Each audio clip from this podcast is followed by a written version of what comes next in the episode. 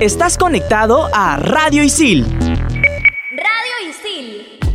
¿Sabías que Bob Marley cuando era niño leía las manos de la gente con mucha precisión? Lo caso, hoy en Explícame esto la cultura reggae.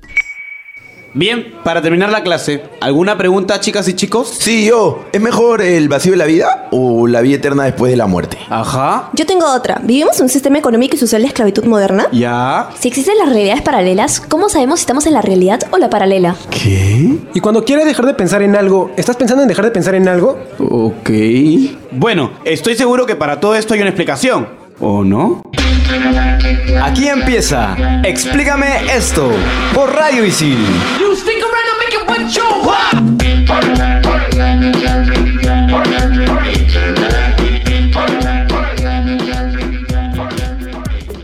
Gente, ¿qué tal? Bienvenidos a Explícame esto por Radio Isil. Soy Gustavo Herrera y estoy acompañado de Andrea y Sibila. Hola, Oli. Y también de la maravillosa Isabel. Amor y paz, mis hermanos, me vengo renovada de mi viaje de Jamaica. ¿Quieren ver mis trencitas? XD. No, gracias. Y además son dreps, no trencitas. ¡Qué linda! Hoy es la primera vez que me cayó bien. Quiero ver sus trencitas. Bueno, pero antes de hablar del reggae, tenemos que ir a sus orígenes. Vamos a hablar sobre la religión y filosofía del Rastafari. El Rastafari es un movimiento espiritual jamaiquino influenciado por corrientes de pensamiento locales y algunos externos. Comenzó en los años 30-35 exactamente en barrios de escasos recursos en la ciudad de Kingston, en Jamaica, y está conformada por un millón de seguidores aproximadamente que alaban al dios Ya. Los adeptos al rastafarismo aseguran que Haile Selassie I fue una de las reencarnaciones de Ya. La palabra Rastafari nace de Ras, que significa príncipe, y Tafari, que era el nombre del príncipe de Etiopía. La lengua que se usa en el Rastafari es el inglés y el patois jamaiquino. Bueno, y ahora vamos a hablar sobre el creador del rastafarismo. Leonard Percival Howell es de Kingston, Jamaica, y en 1933 empezó a predicar sobre el comienzo del fin de la dispersión africana. Fue él quien afirmó que Haile Selassie, de Etiopía, era el Mesías regresando a la Tierra y publicó el libro The Promised Key, o sea, El Rey Prometido. Gracias a esta publicación fue arrestado y juzgado por sedición. Y a pesar de pasar dos años en prisión, el movimiento Rastafari continuó ganando adeptos. Tras salir de prisión, entró en conflicto con gobernantes y con dirigentes jamaiquinos y se cree que fue detenido alrededor de 50 veces. Y un detalle muy importante es que nunca usó rastas. Y como buena religión, tienen obviamente ceremonias y rituales, pero los más destacados son los que usan ganja o marihuana, Ajá. porque para ellos representa una unión directa con Dios. Si las personas ingresan a la religión con el fin de solo fumar, son expulsadas sin posibilidad de volver a entrar. Además, la única música que escuchan es Nyabinji y tocan tambores africanos. La identidad y el valor de Jamaica están vinculados totalmente a la música y a la cultura reggae. Incluso es elemento fundamental de las industrias creativas de Jamaica y el reggae es uno de los activos más valiosos del país. Es por eso que hasta ahora retumba y el reggae es top.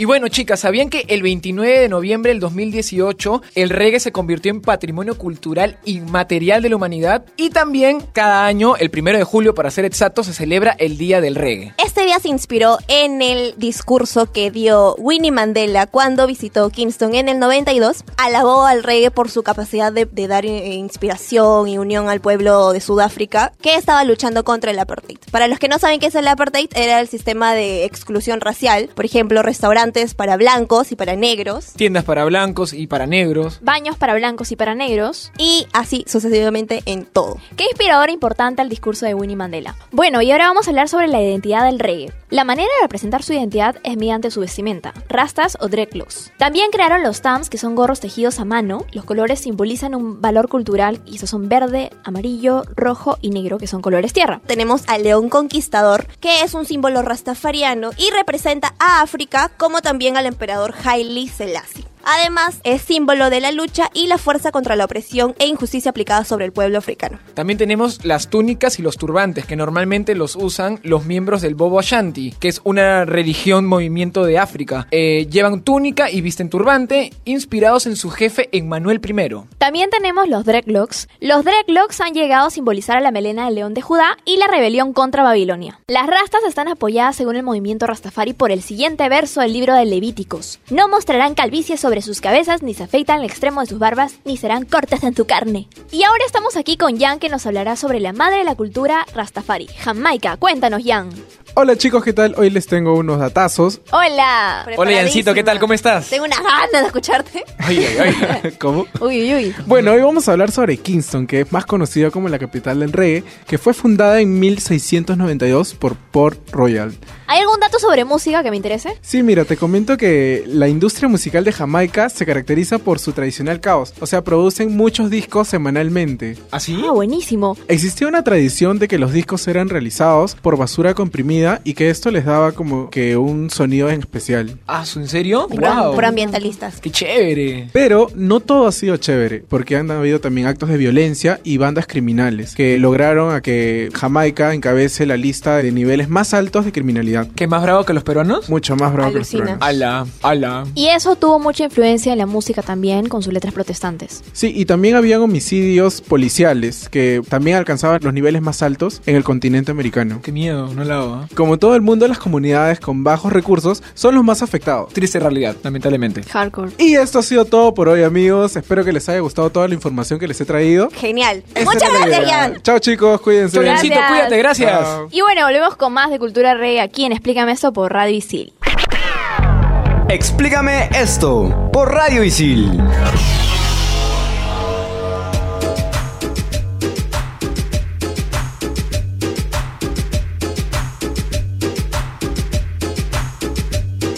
Regresamos a Explícame esto por Radio Isil para seguir hablando de la cultura reggae y me parece que Isabel nos tiene algo que decir. Para la anécdota de la semana, nuestra vidente que siempre para en el otro mundo, Carmen Pa, háblanos de tu experiencia, jejeje. Se pasó, se pasó Isabel. Una, Hola, una geek intentando ayudar. Siempre tan creativa para presentar, ¿no? Exacto, exacto. Hola Isabel, ¿cómo estás? Chicos, ¿qué tal? ¿Todo bien? Hola, chicas. No. Bien.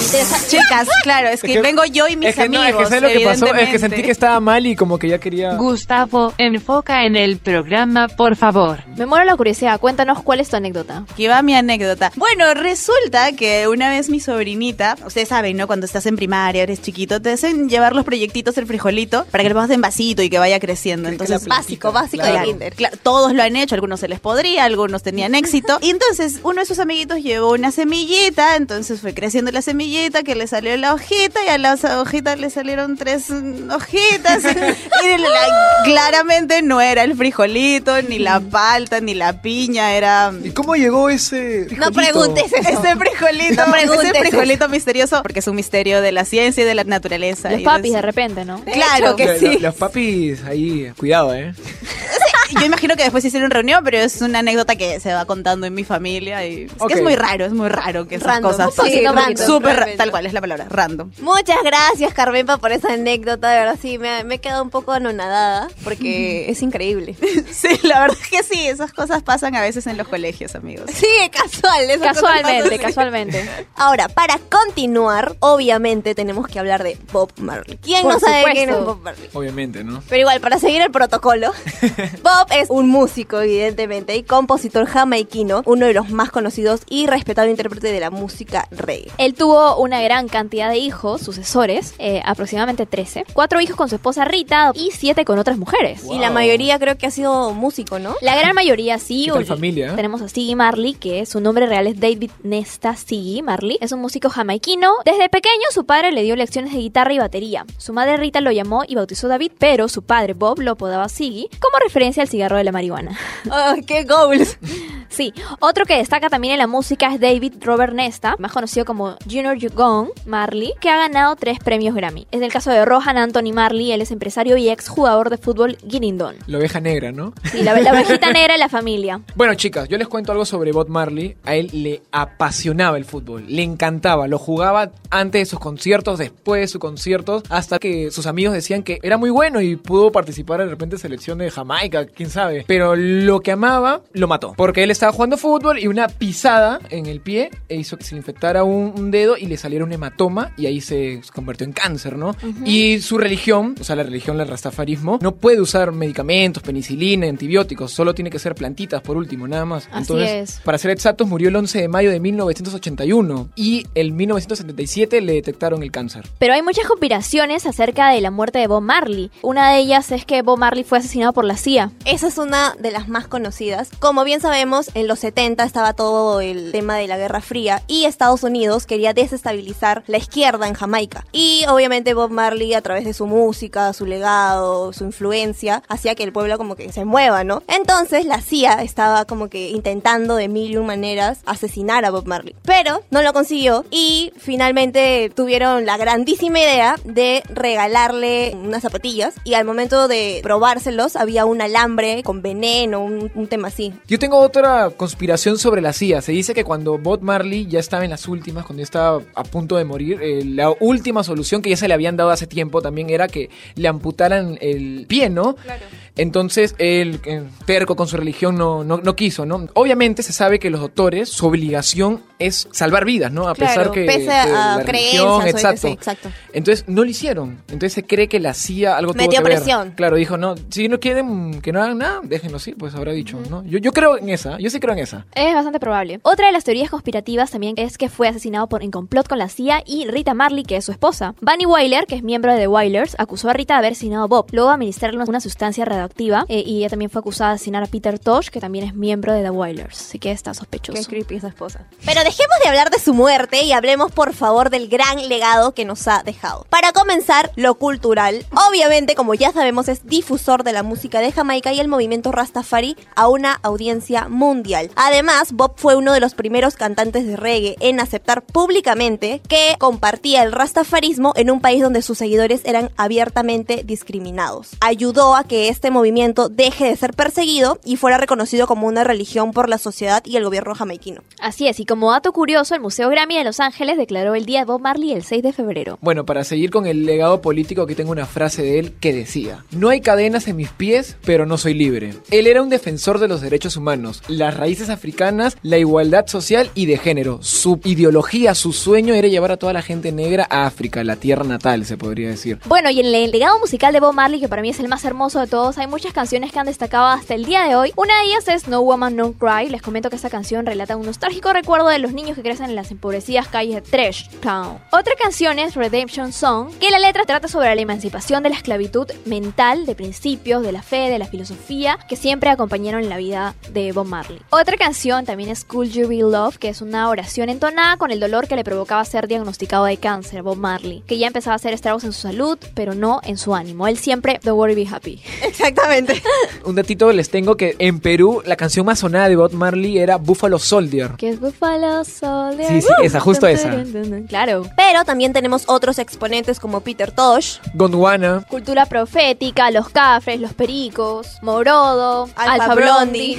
entre otros. Y bueno, Isabel, ¿tienes algo que contarnos por casualidad? La comunidad Isil pregunta, ¿cómo es la cultura reggae en el Perú? Bueno, para responder a esta pregunta, nuestra queridísima Kelly nos va a ayudar. ¿Cómo estás, Kelly? Hola chicos, ¿cómo están? Hola. Oli. El Perú no se quedó atrás con la cultura reggae. Todo inició con el representante más importante, Pochi Marambio. El grande. Obvio, uno de los mejores, que empezó haciendo jazz y después adoptó esta corriente musical. ¿Se imaginan? ¡Qué loco! No puedo creerlo. Su banda mítica Tierra Sur también es una de las más emblemáticas. Y luego, otros exponentes del reggae es Mickey González, que es un buenazo, supuesto, buenazo, Mickey. buenazo. Capo, ¿ah? Fusionaba su onda musical con la cultura afroperuana. Ahora, una de las bandas más importantes es Laguna Paya. ¿Algunos de ustedes la han escuchado? Un saludo para Marianito de Laguna Pai. De la nada. Pero buenazo, buenazo. Y bueno, más que todo, no sé si ustedes habrán ido a alguna discoteca que es Guayos. Para los que no conocen, es esa, esa, ese lado de Barranco donde tiene este, muchas figuras de artistas, que estilo pop art, así, que Ay, bastante llamativo, buenazo, ya lo sacan por ahí. Eh, ese fue mi primer discoteca que Será motivo para ir, equipo. No, oye, Vamos ahí a Uno ahí baila y se ponen las canciones de reggae hasta las últimas. Oh my god, no puedo creerlo. De verdad tenemos que ir porque de verdad. Muchas gracias, Kelly, por esa información, de verdad. Ya sabemos cuál es el point. Muchas gracias. Buenísimo, gracias por la info. Y bueno, chicas, volvemos después en Explícame esto por Radio Isil. Explícame esto por Radio Isil. En Radio Isil también puedes escuchar. En todas las canchas, todo menos fútbol. Si quieres estar al día sobre los diversos deportes que te apasionan, este programa es el indicado para ti. En todas las canchas, búscanos en Spotify como Radio Isil. Explícame esto por Radio Isil.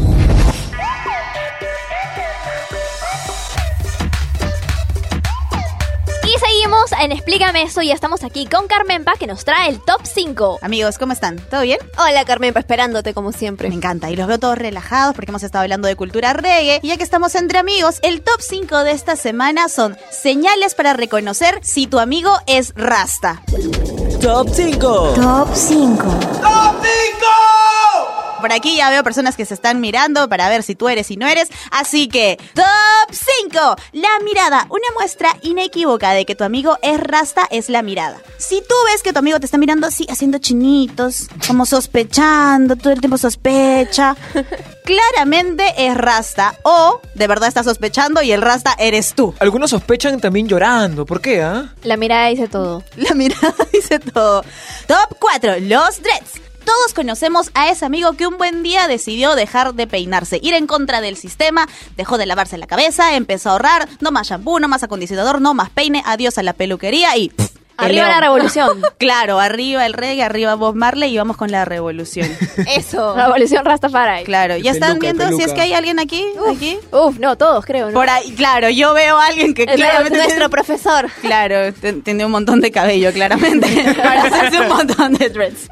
Top 3. La gorrita. Otra clara señal de rasta a la vista es la gorrita, la cual nunca se quitan. No importa si es invierno, verano, si hay sol, si hay lluvia, está en bikini, está en chompa. Esa gorrita nunca sale de esa cabeza. El equipo de Explícame esto, nos hemos reunido y la pregunta que ha saltado en nuestras mentes es, ¿esa gorrita aún se despega de esos dreads?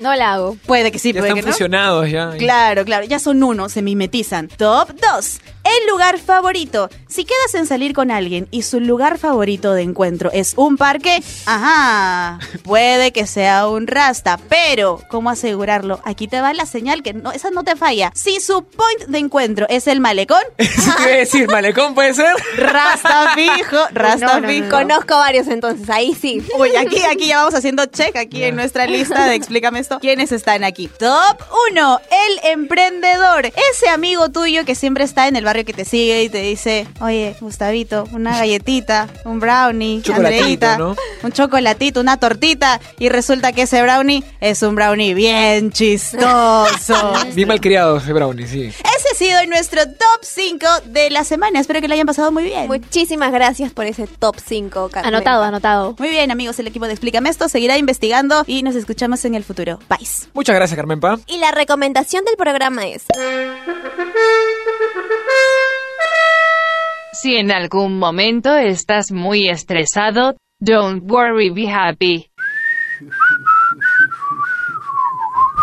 Y si quieres aprender inglés y cantar las canciones de Bob Marley, usa Rosetta Stone en Isil y aprende haciendo. Muchas gracias, chicos. Nos escuchamos en la próxima. Chao, chao. Chao, Isabel. Buenos mis queridos bros, nos vemos en la playa para correr tablas y meternos una de Bob Marley. Que el Dios ya los bendiga. Explícame esto por Radio Isil. Gabriel Villafuerte, Aarón Ayesta, Ítalo Cervantes, Gabriela Rivas, Guillermo Casas, Raúl Corilla, Carlos Corrales, Gerardo Obregón, Andrea Ramírez Gastón, Diego Melo, Carmenpa Ríos, Gustavo Herrera, Giancarlo Mendoza, Antonella Ato, Samantha Rodríguez, Shirley Reyes, Rurik Delgado, Kimberly Paredes y Kelly de la Cruz. Estás conectado a Radio Isil